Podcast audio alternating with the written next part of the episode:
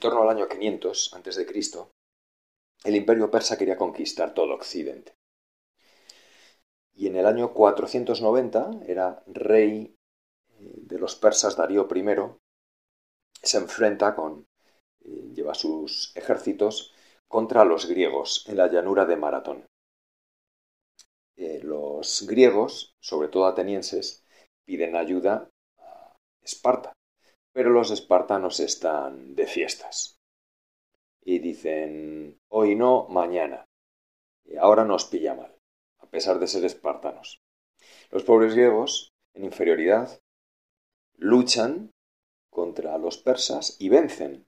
Y entonces cuenta Plutarco que los persas lo que hacen es, al haber perdido la batalla, deciden ir a atacar eh, Atenas, que ha, quedado eh, indefensa.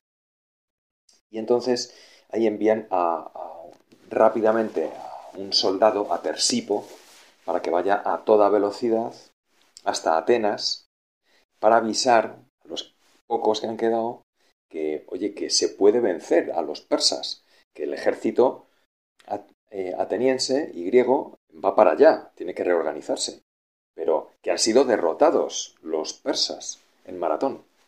Entonces Tersipo hace el primer maratón de la historia, los 42 kilómetros que separan eh, maratón eh, a Atenas. y llega tiempo para comunicarles que han vencido, y bueno, pues gracias a eso, los, ancianos, mujeres, niños que hay, eh, allí se, distribuyen por las murallas, simulando que, está defendida, y, y los persas pues no atacan porque ven que Atenas está protegida. Y así acaba la primera guerra médica. Médica por los medos, no por lo que hubiera médicos o enfermeros peleándose, sino los persas, que se llamaban medos. Gracias a, ese soldado, Tersipo, que corre para avisar de la victoria. Los atenienses no se lo podían creer, que habían sido vencidos los persas, y se llenaron de una alegría tremenda. Cuando eh, los ángeles anuncian que Jesús, que tú Jesús has nacido, el mensaje es, es lo que dicen a los pastores, os os anuncio una gran alegría, os anunciamos una gran alegría. En Belén, la ciudad de David, os ha nacido un Salvador, el Mesías. Una gran alegría. Este es el primer anuncio comunicar una gran alegría. Este es el Evangelio, la buena noticia. Y no se nos debe olvidar esto, ¿verdad Jesús? Que el Evangelio es una buena noticia, un mensaje de alegría inmensa. Bueno, ese primer mensaje lo recibió tu madre. Eh, Gabriel, el arcángel Gabriel, lo primero que le dice a nuestra madre es, alégrate, llena de gracia las primeras palabras que bajan del cielo en el Nuevo Testamento, cuando tú Jesús ya estás aquí, es una palabra de alegría. Una alegría que se verá algo continuamente cuando tanta gente se va encontrando contigo, Jesús.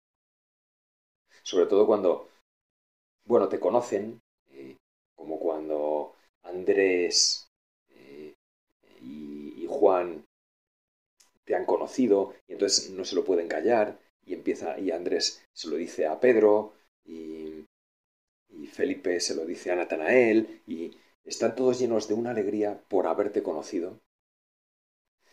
Es que, Señor, esa es la gran alegría, tenerte a ti, que tú estés con nosotros, que hayas bajado hace dos mil años a la tierra y te hayas quedado con nosotros, y que tú Jesús estés a mi lado, que estés a nuestro lado.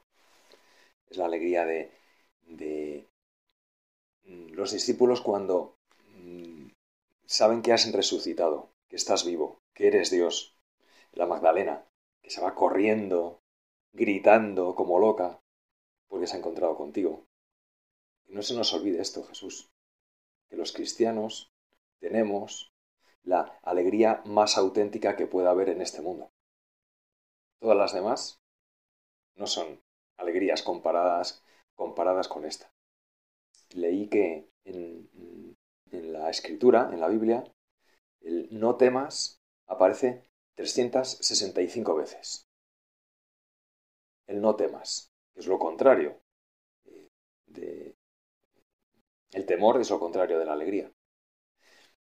Esto a mí me recuerda, Señor, como que hay motivos para estar alegres los 365 días del año.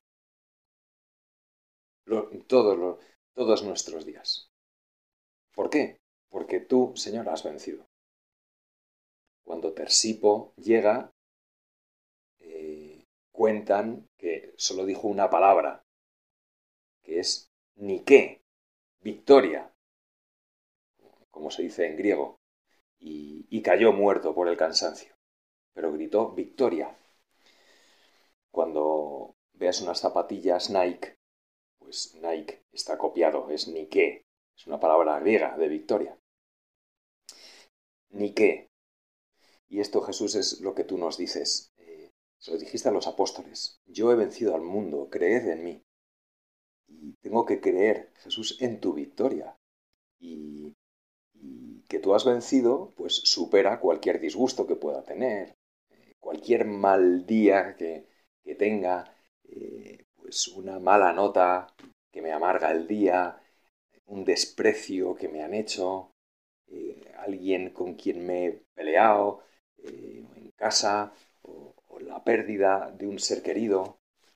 Jesús, tú ahí me dices, ¿crees en mí? Pues la alegría debe ser una manifestación de la fe si yo tengo fe en ti, Señor, tengo que estar alegre. A más alegría, más fe. Señor, ayúdame a tener fe en ti y estar siempre contento, siempre alegre.